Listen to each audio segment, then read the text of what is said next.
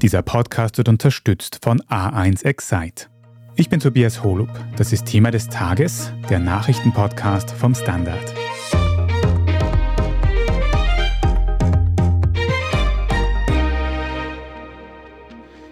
Bringt Andreas Babler einen Linksruck in die SPÖ?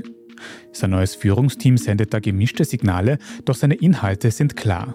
Es geht um Inflationsbekämpfung, kürzere Arbeitszeiten und Vermögenssteuern. Insbesondere solche Steuern auf Vermögen oder Erbschaften sorgen in der Praxis ja immer wieder für hitzige Debatten. Wir sprechen heute darüber, wen das überhaupt betrifft und wie sie in der Praxis funktionieren würden. Petra Stuiber, auch du hast gestern für die Standard-Chefredaktion mitverfolgt, wie Andreas Babler sein neues Führungsteam präsentiert hat, also ein paar der neuen einflussreichsten Personen in der SPÖ. Und vor allem, was die sehr wichtige Geschäftsführung angeht, hat man zwei Namen gehört, die zumindest in der breiten Öffentlichkeit eher weniger bekannt sind. Wer also sind die beiden neuen SPÖ-Geschäftsführerinnen?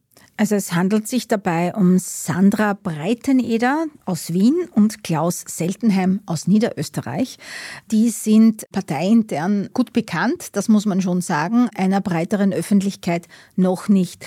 Was man zunächst einmal sagen muss, es handelt sich hier um eine krasse Verjüngung in der Bundesgeschäftsführung, denn der vormalige Bundesgeschäftsführer Deutsch war ja immerhin 61 Jahre alt. Sandra Breiteneder ist knapp 40, Klaus Seltenheim 39. 30, also das ist schon mal ein Sprung. Es wurden damit zwei große Bundesländer abgedeckt. Sandra Breiteneder wohnt in Ottergring, in der SPÖ kein unwichtiger Bezirk. Klaus Seltenheim war Landesgeschäftsführer der niederösterreichischen SPÖ. Und Sandra Breiteneder ist insofern in der Partei gut bekannt, auch als, die gilt als sehr intellektuell, eine Frau in der zweiten Reihe, die eine große internationale Erfahrung hat als internationale Sekretärin der GPA, als SJ Europa-Vorsitzende. Und sie ist eine, die sich gerne in Themen vertieft und die sowohl auf einer internationalen Ebene sehr viel weiß, als auch beim Thema ArbeitnehmerInnen.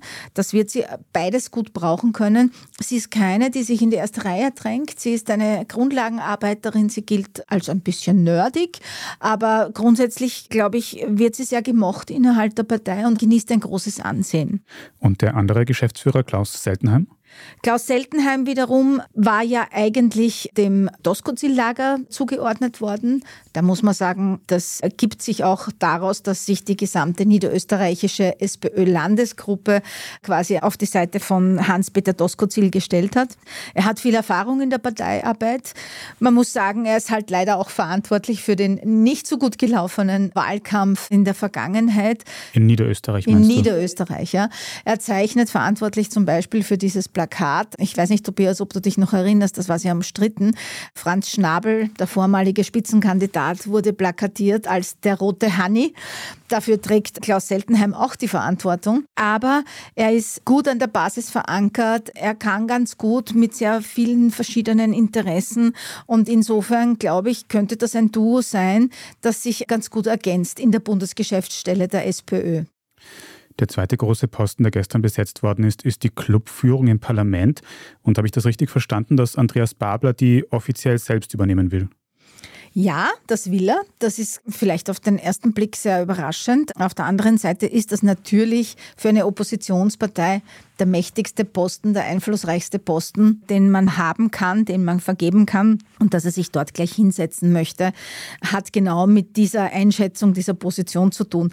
Er wird jetzt kein unter Anführungszeichen vollwertiger Clubchef sein können, weil er ja kein Nationalratsmandat hat. Das heißt, er wird nicht in die Präsidiale eingeladen, in die Sitzung aller Clubobleute mit dem Nationalratspräsidium.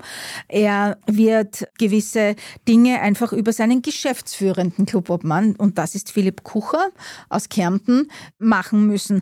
Aber er selber will zumindest symbolisch im Vordergrund stehen, er will an den Clubsitzungen teilnehmen und er will da schon auch ein bisschen die Richtung vorgeben. Das ist das Signal, das er damit sendet. Jetzt hat man im SPÖ-internen Wahlkampf immer wieder beobachten können, wie Babler so eine Art Linksruck für seine Partei beworben hat. Jetzt kennen wir da sein Team, haben schon gehört, das kommt aus verschiedenen Bereichen. Würdest du sagen, dass er diesen Linksruck da jetzt in seiner Partei durchgesetzt hat, durchsetzen kann? Das sehe ich nicht ganz so. Ich finde, dass das Paket ziemlich gut austariert ist. Also man hat mit Philipp Kucher, der auch als Doskozil-Unterstützer galt, einen geschäftsführenden Clubobmann, der vormals dem anderen Lager zugeordnet war. Klaus Seltenheim in der Bundesgeschäftsstelle ist eher einer, der mehr oder weniger auch dem Doskozil-Lager angehörte. Er hat da gut austariert, hat aber vermieden, die Personen, die sich in diesen parteiinternen Wahlkampf an die Spitze gesetzt haben oder die besonders exponiert waren, wie zum Beispiel Max Lercher, aber auch Julia Herr, quasi gleich hinter sich in die erste Reihe zu stellen. Und ich glaube, dass das ein ganz intelligenter Schachzug war, weil damit hat man sozusagen die größten Reibefiguren einmal auch ein bisschen aus dem Rennen genommen und hat sie mit Personen besetzt, die jetzt in der Öffentlichkeit mehr oder weniger unbeschriebene Blätter sind und wo man sich ein Bild machen kann, wo nicht gleich sozusagen mit tradierten Ablehnungen oder Fanbekundungen gearbeitet wird. Mhm. Und man muss vielleicht dazu sagen, Julia Herr, die du angesprochen hast und auch andere prominente Namen, Eva Maria Holzleitner oder Jan Kreiner, die wurden in dieses Clubpräsidium auch integriert anscheinend, auch wenn sie die Spitzenposition da nicht bekommen haben schlussendlich. Aber Petra, was bedeutet das jetzt für die SPÖ-Inhalte, Themen in den nächsten Monaten? Zumindest da hat Babler ja sich sehr links gegeben. Ich denke an Vermögensteuern, ich denke an eine Arbeitszeitverkürzung. Was steht da jetzt alles im Raum, was von diesem neuen Team umgesetzt werden könnte? Naja, ich glaube schon, dass auf jeden Fall einmal versucht werden wird, die Probleme, die auf dem Tisch liegen, zu lösen. Julia Herr hat es im ORF Morgenjournal angesprochen und hat gesagt, es ist ja oft nicht in unserer Hand, welche Themen jetzt gerade auf der Tagesordnung sind. Das hängt auch davon ab, welche Vorlagen die Regierung präsentiert. Da ist jetzt sozusagen quasi das Klimapaket, das eigentlich eine Zweidrittelmehrheit bräuchte, damit die türkis-grüne Regierung das durchbringt. Da hat ja die SPÖ eine Blockade angekündigt. Julia Herr hat gesagt, naja, natürlich können wir darüber reden, aber es wird schon so sein müssen, dass wir auch mit unseren Forderungen ernst genommen werden. Und das ist etwas Konkretes gegen die Teuerung zu tun, einen Preisdeckel einzuziehen bei bestimmten Warenproduktgruppen und so weiter. Ich glaube, dass das einmal das erste Anliegen sein wird. Aber was Babler so auf seinem Schirm hat, wie die 32-Stunden-Woche bei vollem Lohnausgleich, die Einführung von vermögensbezogenen Steuern, konkret einer Vermögenssteuer ab einer Million, eine Erbschaftssteuer ab einer Million, das glaube ich, das wird in den kommenden Monaten alles zumindest immer wieder angesprochen werden, damit man es, wenn dann der Nationalratswahlkampf kommt, schon im Kopf hat als Wählerin oder als Wähler. Und insbesondere so eine Vermögenssteuer scheidet ja auch sehr die Geister in der österreichischen Bevölkerung. Ich würde sagen, wir schauen uns das gleich noch genauer an und machen vorher eine kurze Pause. Wir sind gleich wieder da. Höchste Zeit für ein Upgrade. Jetzt auf 5G von A1 upgraden in das beste 5G-Netz Österreichs. Mit dem Samsung Galaxy A34 5G um 49 Euro im Tarif A1 Excite S. Für alle unter 26. Jetzt du im A1 Giganetz. Gibt es außerirdisches Leben? Haben Tiere ein Bewusstsein? Können wir durch die Zeit reisen? Es gibt so viele große Fragen, die uns Menschen seit Jahrtausenden beschäftigen. Aber erst jetzt kann die Wissenschaft Antworten darauf liefern. Oder neue Rätsel entdecken. Ich bin Tanja Traxler. Und ich bin David Rennert. Im Standard-Podcast Rätsel der Wissenschaft gehen wir großen Fragen der Menschheit auf die Spur. Wir fragen Wissenschaftlerinnen, was in schwarzen Löchern passiert. Wo die Aliens bleiben. Und die Fusionskraftwerke. Und wo die Mathematik an ihre Grenzen stößt. Rätsel der Wissenschaft. Jeden Mittwoch eine neue Folge. Überall, wo es Podcasts gibt.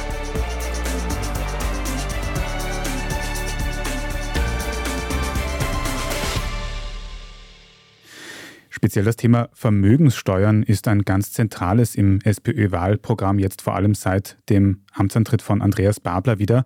Damit hast du, Andras Sigetvari, dich für die Standard-Wirtschaftsredaktion genauer auseinandergesetzt.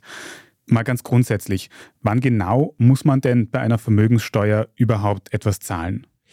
Nun, es ist vielleicht interessant, sich ein bisschen näher anzuschauen, was darunter gemeint ist. Nicht? Also Vermögenssteuern meinen meist ein bisschen allgemeine Vermögens- oder vermögensbezogene Steuern. Also das eine ist, was vielleicht der eine oder andere kennt, zum Beispiel die Grunderwerbsteuer in Österreich. Also wenn ich eine Immobilie übertrage oder verkaufe, muss ich etwas bezahlen. Auch das gilt schon als eine Art Vermögensteuer. Es gibt auch eine Immobiliensteuer für den Gewinn, der bei einer Immobilienveräußerung entsteht, außer ich wohne in dieser Immobilie oder habe sie selber gebaut, die sogar relativ hoch ist mit 30 Prozent. Das ist der eine Teil, also alles, was irgendwie auf Vermögensähnlich ist. Und der SPÖ-Vorschlag, den es schon seit einigen Jahren da am Tisch gibt, der sagt zum Beispiel bei Vermögen ab einer Million Euro, also ich zähle das zusammen, die verschiedenen Vermögen, was ist meine Immobilie wert, was natürlich eine eigene Schwierigkeit ist, was ist eine Immobilie wert, die jetzt gerade nicht verkauft wurde in den letzten 20 Jahren, was hat jemand am Bankkonto und vor allem welche Unternehmensbeteiligungen besitzt jemand und das zähle ich alles zusammen und ab einem Betrag von über einer Million Euro wird dann diese Steuer greifen mit zunächst 0,5 Prozent und dann ab 10 Millionen Euro wäre es dann tatsächlich 1 Prozent. Also wenn ich zum Beispiel 3,5 5 Millionen Euro insgesamt habe, also ich habe ein Haus mit einer Million und eine Million Unternehmensbeteiligungen und noch eine halbe Million auf dem Bankkonto, dann würden insgesamt 2,5 Millionen besteuert werden, weil eine Million ist der Freibetrag. Und auf diese 2,5 Millionen wären das diese 0,5 Prozent, also wären konkret zum Beispiel 12.500 Euro im Jahr, die ich da berappen müsste. Okay, also auch wenn es jetzt so eine Vermögenssteuer gibt, wenn ich zum Beispiel eine Million Euro habe, dann würde ich dafür noch nichts zahlen müssen. Aber wenn ich dann zwei Millionen habe, dann würde ich über dieser Grenze von einer Million anfangen müssen, eine Steuer zu zahlen, wenn ich das richtig verstanden habe. Aber auch nochmal zur Klarstellung, das ist jetzt was anderes als zum Beispiel eine Erbschaftssteuer, oder? Genau, das ist was anderes als Erbschaftssteuer. Die hat einen sehr spezifischen Fall. Die tritt eben ein bei der Transferierung von Vermögen im Todesfall. Also die Industriestaatenorganisation OECD rechnet auch das als eine bestimmte Form der Vermögenssteuer. Aber die SPÖ will ja eine Erbschaftssteuer und will ja eine Vermögenssteuer. Also jetzt speziell geht es hier nicht um die. Mhm. Also reden wir noch weiter über eben diese konkrete Vermögenssteuer, wo es einfach darum geht, ich habe eine gewisse Menge Geld oder Immobilien und ab einer gewissen Menge wird das dann besteuert. Kann man denn einschätzen, wie viele Menschen in Österreich überhaupt so viel Geld haben, dass sie davon betroffen werden oder so viel Wert besitzen? Geht es da um eine Handvoll Millionäre und MilliardärInnen oder wird das auch, ich weiß nicht, den Mittelstand betreffen? Nein, also es ist nicht nur eine Handvoll, aber es ist auch nicht so, dass jetzt sozusagen sich jeder Zweite da jetzt fürchten muss, davon betroffen zu sein. Also etwa 5% der Haushalte wären nach neuesten Daten, die jetzt auch heute veröffentlicht worden sind, am Mittwoch laut Nationalbank, sind Haushalte, die netto ein Vermögen von über eine Million Euro haben. Vielleicht sollten wir es auch noch dazu sagen, es geht auch bei diesem Konzept um Nettovermögen, also die Schulden, die jemand hat, die würden abgezogen werden. Also wenn ich ein Haus im Wert von 1,2 Millionen habe und ich habe 300.000 Schulden, würde ich nicht mehr darunter fallen. Also etwa irgendwas zwischen 150 150 und 200.000 Haushalten, die da in etwa betroffen wären von mehreren Millionen, also 5 Prozent. 5 Prozent, das würde ich so einschätzen als mittelgroßen bis kleinen Teil der Bevölkerung, der aber eben anscheinend sehr viel Geld besitzt, wenn jeder davon eben mindestens eine Million hat. Würdest du denn dann sagen, dass das auch im Endeffekt sehr viel Geld für den Staat bringen würde, wenn es so eine Steuer geben würde? Nun, ich glaube, das kommt immer auf die Betrachtungen. Also es gibt eine Berechnung von der Arbeiterkammer, die selbst für diese Steuer plädiert. Also die sind da nicht nur ein neutraler Beobachter in dieser Debatte, aber die schätzen, grob geschätzt, dass zum Beispiel 4 Milliarden Euro davon eingenommen werden könnten. Da kommt es natürlich auch viel an, wie wird Unternehmensvermögen behandelt, welche Ausnahmen gibt es zum Beispiel für Landwirte, die vielleicht sehr viel Land haben, aber natürlich nicht diesen großen Ertrag vielleicht. Aber es gibt keine andere Zahl oder keine bessere bessere Zahl. Und jetzt 4 Milliarden Euro ist einerseits gar nicht so viel, wenn wir zum Beispiel uns anschauen, dass die Steuern insgesamt sich belaufen in Österreich, die jährlichen Steuereinnahmen auf etwa 130 Milliarden, also so ein 3 Prozent. Zusätzlich von der Betrachtung kann man sagen, naja, ist halt nur ein bisschen mehr. Aber wenn man es jetzt anders betrachtet, zum Beispiel der ganze Bereich Inneres, also unsere ganze Polizei, Sicherheit kostet pro Jahr 3,6 Milliarden Euro. Also die innere Sicherheit könnten wir damit finanzieren. Anderes Beispiel für Familienleistungen aller Art geben wir etwa 8 Milliarden Euro aus, habe ich mir angesehen. Also die Hälfte dieser Familienleistung könnten wir finanzieren und das wäre schon was. Also du sagst es schon, man könnte mit so einer Vermögensteuer quasi andere Aufwände im Staat finanzieren, die notwendig sind oder vielleicht Verbesserungen bringen könnten. Wie ist denn dann deine Gesamteinschätzung als Wirtschaftsbeobachter? Wäre so eine Vermögensteuer für uns in Österreich eine sinnvolle Änderung oder eher nicht? Und ich glaube, was keinen Sinn machen würde, ist tatsächlich jetzt einfach eine neue Steuer da einzuführen. Einfach zu sagen, okay, wir führen da jetzt eine neue Steuer ein, warum auch immer. Ich glaube, wenn man das gesamte Steuersystem anschaut, dann wird die Diskussion schon interessanter, denn da ist ja die OECD, die Industriestaatenorganisation, die empfiehlt der Österreich immer wieder Reformen. Und die sagen halt, bei uns wird Arbeit sehr, sehr hoch besteuert. Das sagen eigentlich alle Experten. Also die OECD rechnet da immer diesen Steuerkeil aus, also wie viel von dem, was mir mein Arbeitgeber zahlt, insgesamt mit allen Nebenkosten für Sozialabgaben und eben dem Bruttolohn, wie viel davon muss ich dem Staat abgeben über Sozialversicherungsbeiträge oder Steuern und das sind 46,8 Prozent. Also von einem Euro ist fast die Hälfte quasi weg und landet nicht bei mir. Und das ist der vierthöchste Wert innerhalb auch aller Industrieländer. Das ist relativ hoch. Und da wäre es natürlich ein Ansatz, wenn man diesen Wert senken könnte, vielleicht, weil es eben dann auch für Investitionen ein Plus bedeutet, weil es vielleicht auch mehr Beschäftigung bringt. Es würde dann ja mir mehr Geld am Konto bleiben. Für Unternehmen und Unternehmerinnen wäre Arbeit billiger. Und hier im Gegenzug etwas auszutarieren, würde natürlich durchaus Sinn machen, umzustellen. Das große Problem ist oder die Herausforderung, dass ja Kapital sozusagen ein scheues Rächen ist und Kapital deutlich mobiler ist als Arbeit zum Beispiel. Sprich, Wer eine Unternehmensbeteiligung hat, kann die natürlich relativ einfach ins Ausland schaffen, auch Geld, irgendwo hin, wo es zum Beispiel keine solche Steuern gibt. Deswegen sagen manche Ökonomen, das ist eigentlich sinnlos, das in Österreich zu machen. Der einzige Bereich, wo es vielleicht Sinn macht, ist Immobilien stärker zu besteuern, weil die kann man ja nicht verschwinden lassen.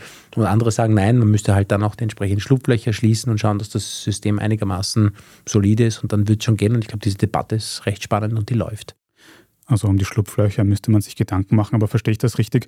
Ein Nachteil wäre quasi, dass wir schon sehr hohe Steuerlast haben in Österreich. Ein Vorteil wäre, dass so eine Vermögenssteuer quasi sozial auf eine Art gestaffelt wäre, weil es eben die wohlhabendsten Familien nur oder zum allergrößten Teil betreffen würde? Ich glaube, es muss wirklich beides in einem lesen. Es macht dann einen Vorteil, wenn wir sagen können, wir können Arbeit deutlich billiger machen und dafür bleibt dann auch Menschen, die arbeiten, mehr übrig. Dafür können wir vielleicht sogar mehr Jobs schaffen und im Gegenzug besteuern wir sozusagen unproduktives Vermögen, das im Prinzip vielleicht auf einem Konto rumliegt, etwas höher. Aber wie gesagt, es gibt in der praktischen Umsetzung und auch in der theoretischen dann doch einige nicht kleine Schwierigkeiten. Vielleicht noch ein letztes Argument, das von Befürwortern immer angeführt wird. Ist, glaube ich, praktisch bedingt interessant, aber in der Theorie schon ist, dass man heißt, eine Demokratie muss natürlich auch kompetitiv bleiben. Es sollen alle gleich viel Einfluss nehmen können. Und da, wenn Vermögenskonzentration immer steigt, ist natürlich das Problem, dass quasi eine kleine Gruppe sehr viel Einfluss auf die Politik hat und dem würde eine Vermögenssteuer, vielleicht sogar noch eine Erbschaftssteuer, aber stärker vielleicht auch entgegenwirken, wird behauptet und auch das ist ein interessantes Argument an sich. Ein sehr spannendes Thema mit vielen Vor- und Nachteilen. Wir werden gleich noch über die politische Umsetzbarkeit reden, aber danke mal dir, Andras Sekretari, für die wirtschaftliche Einschätzung. Sehr gerne, bis zum nächsten Mal. Petra Ströber, kommen wir nochmal zu dir.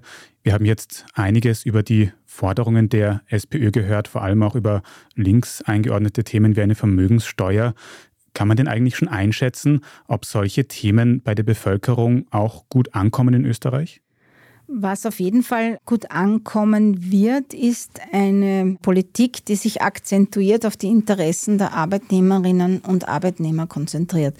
Wir hatten da auch im Standard eine Umfrage vor kurzem, die das belegt, dass die Mehrheit der Bevölkerung sich das wünscht. Die wünscht sich sozusagen eine Politik, die sich mal um die Anliegen dieser wenn man so will, angestellten Mittelschicht kümmert. Und ich glaube, wenn sich die SPÖ darauf konzentriert und das zu ihrem Hauptthema macht, dann glaube ich schon, dass es dafür eine Mehrheit geben kann. Beim Thema Vermögenssteuern ist immer die Frage, wie erklärt man es den Leuten? Ja? Also da kommen schon große Ängste auf, vor allem bei konservativ geprägten Wählerinnen und Wählern, die glauben, jetzt wird ihnen, weiß ich nicht, das Motorboot weggenommen oder das Haus, das sie geerbt haben von ihren Eltern.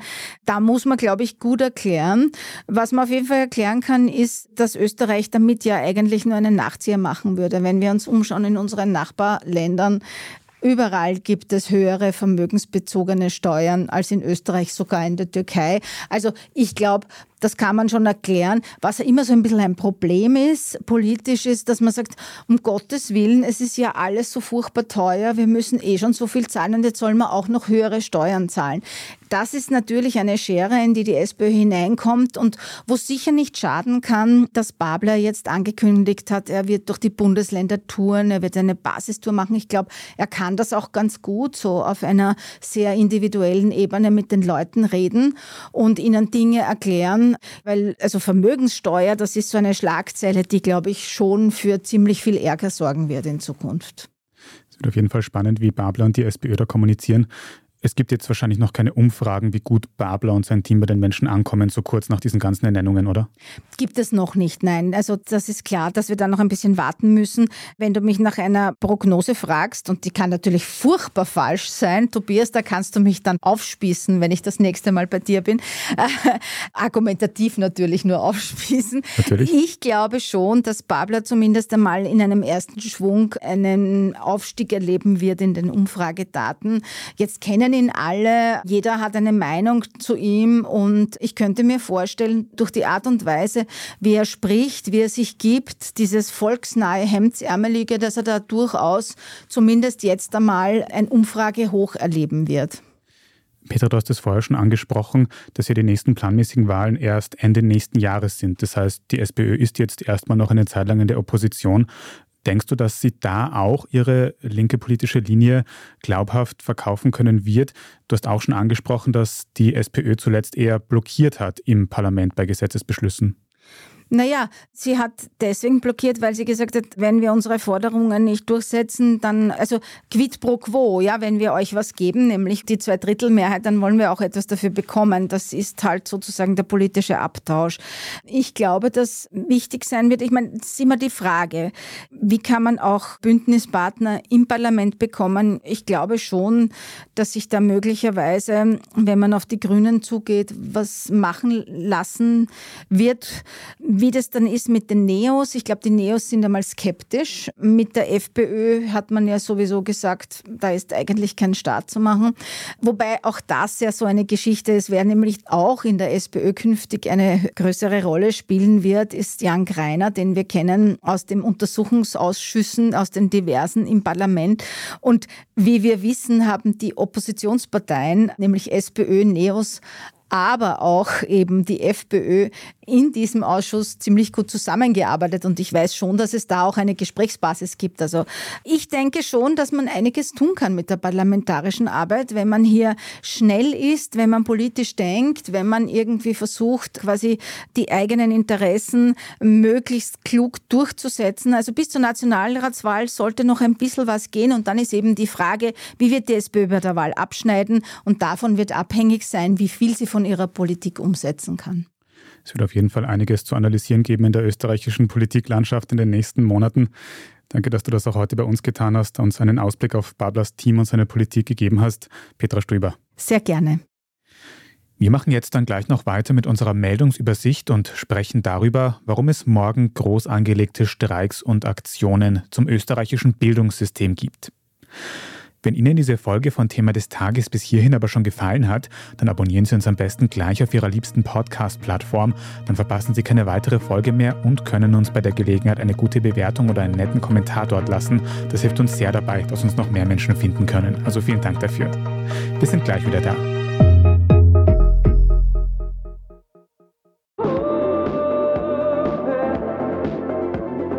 Höchste Zeit für ein Upgrade. Jetzt auf 5G von A1 upgraden in das beste 5G-Netz Österreichs.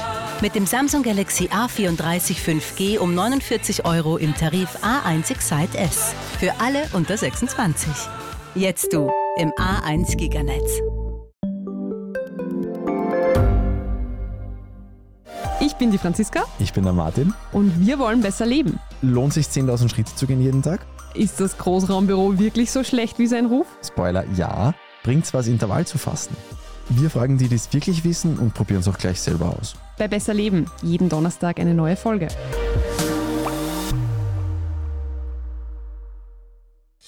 Und hier ist, was Sie heute sonst noch wissen müssen. Erstens, morgen am Donnerstag findet der sogenannte Aktionstag Bildung statt. Österreichweit sind dabei mehrere Streiks geplant. Es soll damit auf Probleme im Bildungssystem und die belastenden Arbeitsbedingungen von Lehrpersonen aufmerksam gemacht werden.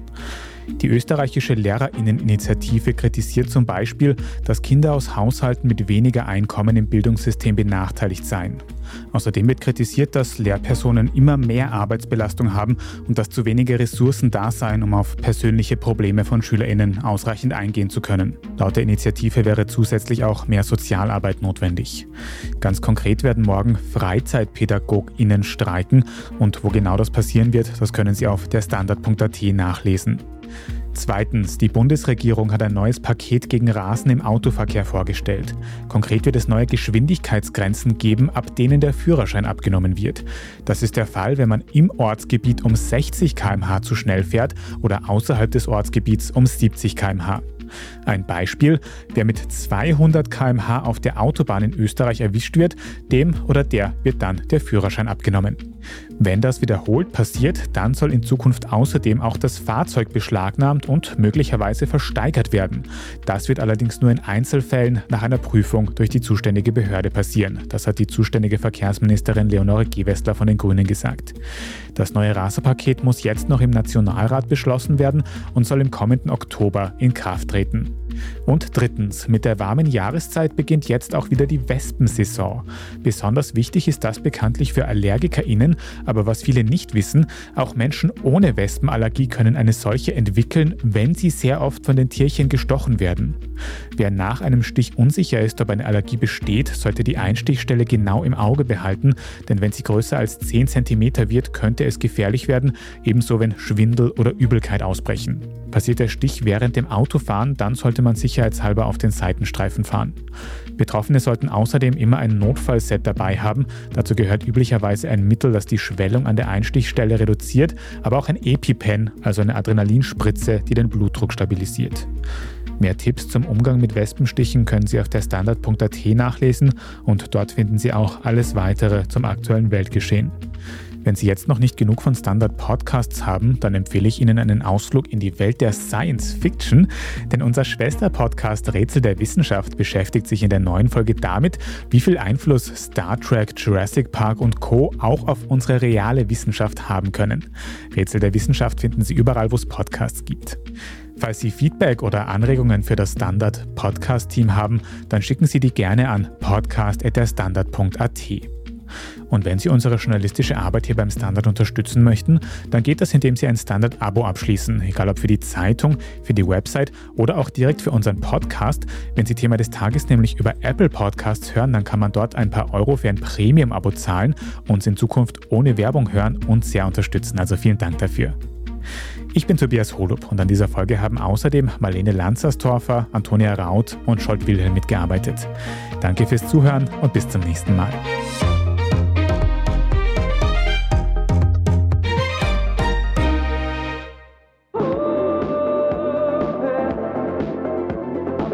Höchste Zeit für ein Upgrade. Jetzt auf 5G von A1 upgraden in das beste 5G-Netz Österreichs.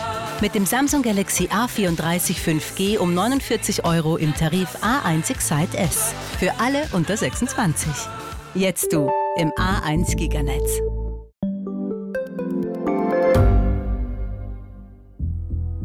Was ich nicht nachvollziehen kann, ist, warum an jedem Unrecht immer ich schuld sein soll. Ein Korruptionsskandal jagt den anderen.